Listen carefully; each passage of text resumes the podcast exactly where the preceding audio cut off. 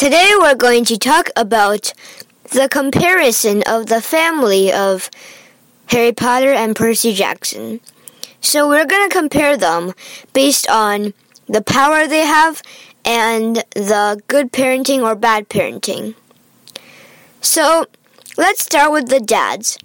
James Potter and Poseidon. Their power is no match. James Potter has magic, but Poseidon has the control of the sea. So I think Poseidon would win. But parenting, Poseidon never really got to see Harry Potter.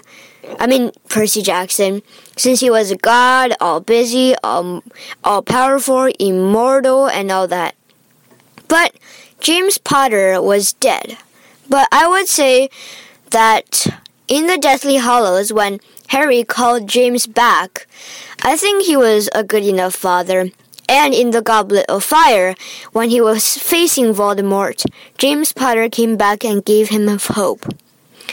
And as for the mothers, so Sally Jackson had no magic or no godish or no control over lightning or the dead or water or anything.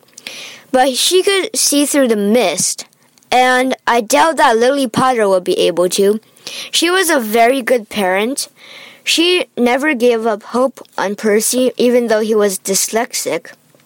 And she, like, always had a home for him, and she helped whatever friend he had, even if the friend only had one eye.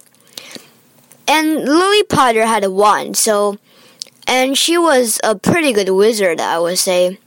So I think, according to power, Lily Potter will win, but to parenting, I think Lily Potter would lose to Sally Jackson since she was dead and Sally Jackson is way too nice. And yeah, the end. By the way, try to compare your parents like that, how good they are at parenting, and whether or not they could use wands. Goodbye.